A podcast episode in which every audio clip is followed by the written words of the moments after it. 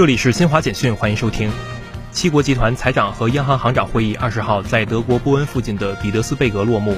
会议发表的公报显示，七国集团成员国普遍受困于高通胀，将考虑适当调整货币政策收缩步伐。墨西哥总统洛佩斯二十号说，他将继续呼吁美国政府推动移民政策改革，批准在美墨西哥非法移民获取合法身份。白俄罗斯总理戈洛夫琴科二十号在独联体国家政府首脑理事会视频会议上呼吁。独联体国家应尽可能摆脱美元和欧元结算系统。叙利亚军方二十号发表声明说，当晚以色列导弹袭击叙首都大马士革南部地区，造成三人死亡，部分设施损毁。以上由新华社记者为您报道。